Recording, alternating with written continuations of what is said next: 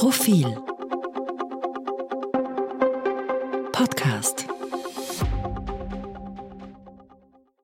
Sie hören den aktuellen Profil-Leitartikel, geschrieben und gelesen von Christian Reiner. Wenn Niederösterreich wählt, wählt Österreich. Kurze Rekapitulation lange Entwicklungen mit Kickel als möglichem Kanzler. Am kommenden Wochenende wird in Niederösterreich ein neuer Landtag gewählt. Das mag für Außenstehende unspektakulär klingen, aber vermutlich gibt es unter den Leserinnen und Lesern dieses Textes niemanden, auf den das Partizip außenstehend zuträfe. Wir wissen, dass Johanna Mikl-Leitner, die sich hier bewähren muss, die mächtigste Funktionärin der Volkspartei ist. Angesichts der Halbwertszeiten von Bundeskanzlern im Vergleich zu Landeshauptleuten ist sie über die Dauer ihrer Amtszeit gewogen, neben Michael Ludwig die mächtigste Politikerin des Landes überhaupt. Wir wissen auch, dass der in Wien geborene Karl Nehammer seinen Rückhalt in Niederösterreich hat, somit auch über ihn, damit über die ÖVP insgesamt und auch die Bundesregierung abgestimmt wird. Wir dürfen getrost annehmen, dass die Kabalen der Sozialdemokratie beim Resultat dieser Wahl ebenso abgebildet sein werden. Wer das bezweifelt, sei daran erinnert, dass sich der SP-Landesvorsitzende ausgerechnet den mit der SP-Bundesvorsitzenden im längst chronifizierten Streit liegenden SP-Landeshauptmann des Burgenlands als Sekundanten im Wahlkampf geholt hatte. Die Freiheitlichen dokumentieren ihren Fokus auf niederösterreichische Themen durch das flächendeckende Plakatieren des aus Kärnten stammenden Bundesparteichefs Herbert Kickel. Man lege es mir nicht als Respektlosigkeit aus, dass ich nicht auf Grüne und Neos eingehe. Wer sie wählt, setzt vor allem eine bundespolitische Duftmarke. Wen wählen? Ich bin sehr, sehr weit davon entfernt, hier eine Wahlempfehlung abzugeben. Nur eine Warnung wird es geben, aber dazu später. Einige Qualitätsmedien wie die New York Times tun das übrigens regelmäßig. Ich tat es gelegentlich, wenn viel auf dem Spiel stand. Ich empfehle aus demokratiepolitischen Überlegungen bloß dringend, grundsätzlich vom Wahlrecht Gebrauch zu machen. Obwohl in Niederösterreich trotz der Bedeutung des Bundeslandes kurzfristig nicht allzu viel auf dem Spiel steht.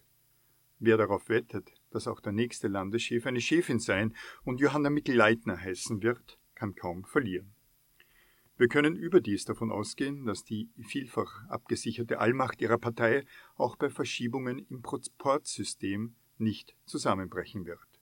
Das Regieren kann allenfalls, nein es wird, mühsamer werden. Konzentrieren wir uns daher auf indirekte Auswirkungen, meinetwegen auch auf den Kaffeesud, der da zu lesen sein wird. Wir landen sofort in der Bundespolitik und in der Folge bei der Zukunft der Republik. Beginnen wir wiederum bei der ÖVP, da dreht sich alles um die magische Zahl 4. Bleibt man über 40 Prozent, was ich für möglich, wenn nicht sogar wahrscheinlich halte, kann sich die Partei argumentativ irgendwie durchwursteln. Von 39,9 Prozent abwärts gerät hingegen die Parteispitze in Diskussion. Freilich nicht jene in St. Pölten, sondern die in Wien. Karl Nehammer führt derzeit mit dem seltenen Privileg, trotz miserabler Umfragedaten ohne jede Kritik aus den eigenen Reihen durchzukommen. Das ändert sich bei drei schlagartig. Ab 39,9 Prozent in Niederösterreich wackelt der Obmann in der Zentrale und damit der Kanzler.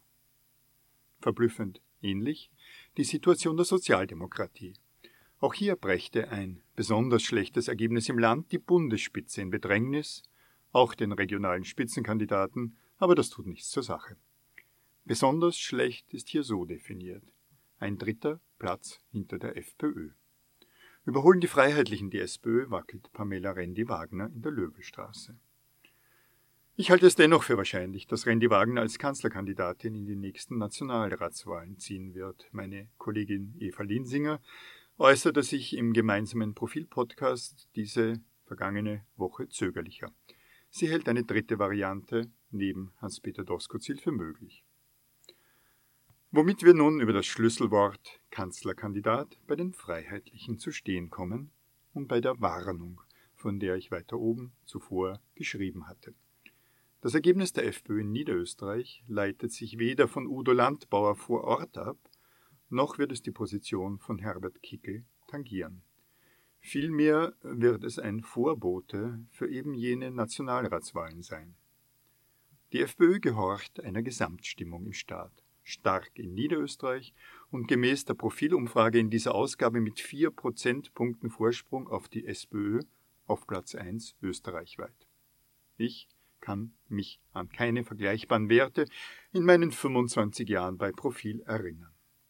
Aber ich kann mich erinnern, dass die FPÖ in diesem Vierteljahrhundert jeweils entgegen meiner Argumentation vielfach totgesagt worden war.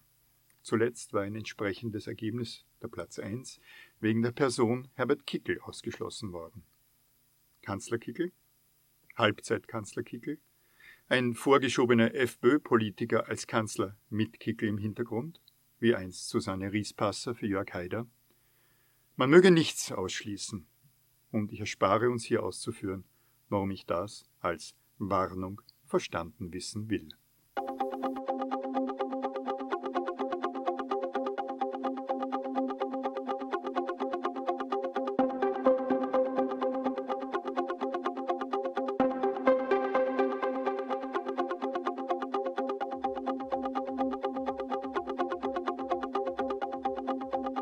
Mehr zum Thema auf Profil.at.